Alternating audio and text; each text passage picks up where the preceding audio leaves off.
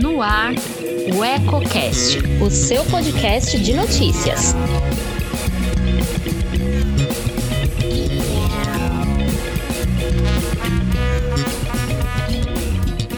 Olá, amigo ouvinte. Está começando o Resumão da Semana, programa que vai ao ar toda sexta-feira à noite com os principais assuntos que marcaram a semana. Meu nome é Breno Medula e estou ao lado de Elton Loud, editor-chefe de Ueco. Olá, Elton. Olá, Breno. Olá, ouvintes. Isso mesmo, vamos comentar o que foi notícia em nossa cidade e no Brasil. Mas antes de começar, clique aqui embaixo e inscreva-se. Isso ajuda muito a fortalecer nosso canal e nos motiva a cada vez mais produzir conteúdos relevantes, sempre com seriedade e profissionalismo.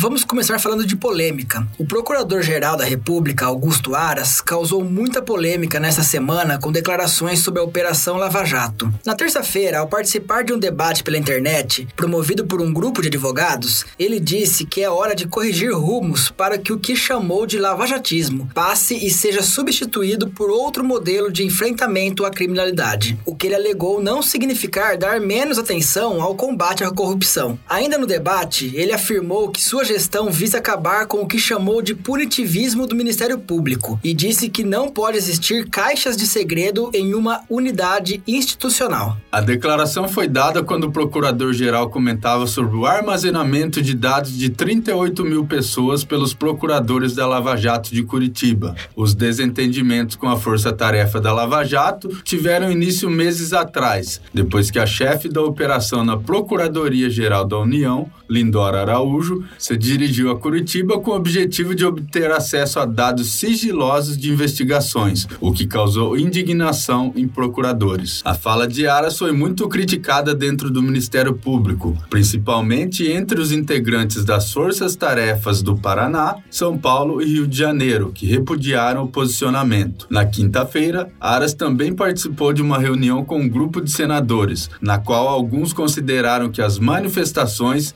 militam contra o combate à corrupção e enfraquecem a credibilidade do próprio Ministério Público Federal.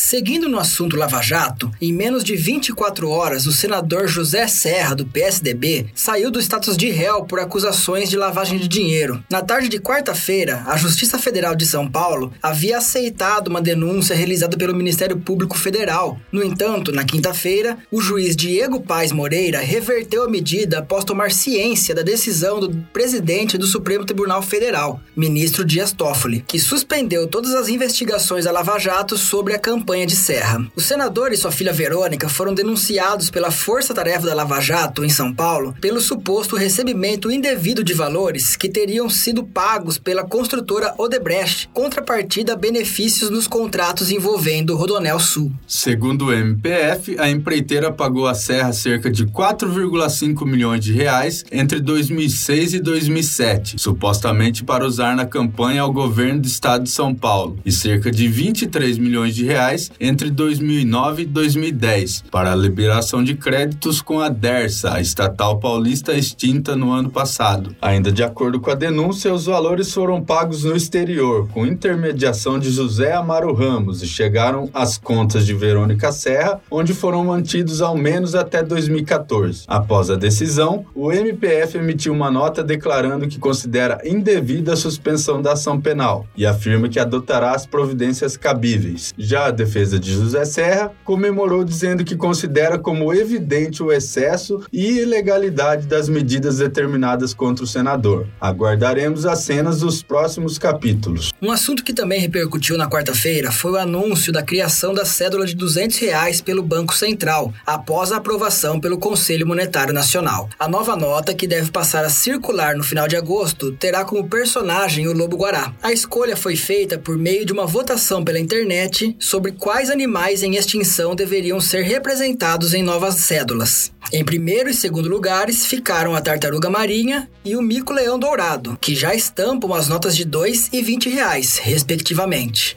Em coletiva de imprensa realizada na quarta-feira, a diretora de administração do Banco Central, Carolina de Assis Barros, disse que o lançamento é uma forma de a instituição agir preventivamente para a possibilidade de aumento da demanda por papel moeda. Segundo o Banco Central, entre março e julho, por conta da pandemia do novo coronavírus, 61 bilhões de reais em notas deixaram de circular, porque a população deixou o dinheiro em casa. A imagem da nota de 200 reais ainda ainda não foi divulgada porque está na fase final de testes de impressão. Segundo o Banco Central, a tiragem inicial será de 450 milhões de unidades, o que equivale a 90 bilhões de reais. E na quinta-feira, a primeira-dama Michele Bolsonaro ganhou a mídia depois de ser confirmada como mais uma vítima da Covid-19. Em nota, a assessoria da Presidência da República disse que seu estado de saúde é bom e que ela seguirá todos os protocolos estabelecidos para tratamento da doença. O resultado do exame saiu dias depois de o presidente Jair Bolsonaro, que teve o diagnóstico confirmado no dia 7 de julho, ter anunciado que se curou da doença. Michele Bolsonaro participou na quarta-feira de uma cerimônia no Palácio do Planalto, na qual discursou ao lado do presidente. O mesmo evento teve a participação de alguns ministros. Tereza Cristina, da Agricultura, e Damares Alves, de Direitos Humanos, ficaram próximas da primeira-dama. Já Paulo Guedes, da Economia, Fernando Azevedo, da Defesa, André Mendonça, da Justiça e Fábio Faria, das Comunicações, acompanharam a solenidade da plateia. Será que as estatísticas seguirão aumentando em Brasília? Vamos esperar. O Brasil já soma 2,5 milhões de casos, com mais de 90 30 mil mortes até o momento. E por hoje é só, mas semana que vem tem mais. Inscreva-se em nosso canal e não esqueça de ativar as notificações para ser informado sobre os novos conteúdos. Gostou? Deixe seu like, compartilhe com os amigos e comente o que achou. Nós ficamos por aqui, um abraço e um bom fim de semana. Até mais.